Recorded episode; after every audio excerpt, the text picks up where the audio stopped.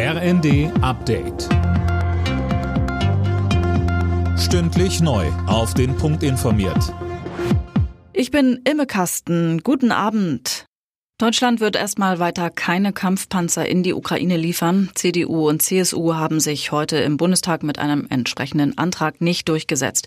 In der Ampelregierung gibt es unterschiedliche Meinungen zur Lieferung schwerer Waffen. Grünen-Chef Nuripur sagte in der Debatte. Es ist ein bisschen ermüdend, immer über neue Waffensysteme und immer wieder über einzelne Waffensysteme zu sprechen. Wir müssen über Fähigkeiten sprechen und über den Bedarf der Ukraine und dann innerhalb des Bündnisses miteinander entscheiden. Und ganz ehrlich, ob das Panzerhaubitzen sind, Schützenpanzer oder Kampfpanzer, am Ende muss die Balance stimmen zwischen der Abwägung innerhalb des Bündnisses und des Bedarfs der Ukraine.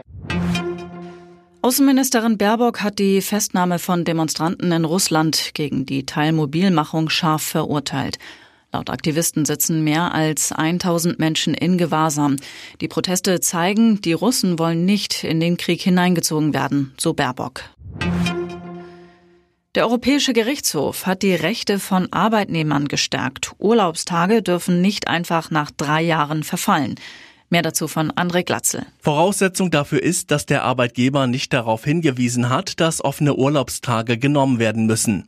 Geklagt hatte eine Frau aus Deutschland, die noch über 70 alte Urlaubstage hatte. Sie hat jetzt Anspruch auf finanzielle Entschädigung. Außerdem hat der Europäische Gerichtshof auch entschieden, dass bereits gesammelte Urlaubstage nicht verfallen, wenn man wegen einer Krankheit oder Behinderung erwerbsunfähig wird. Alle Nachrichten auf rnd.de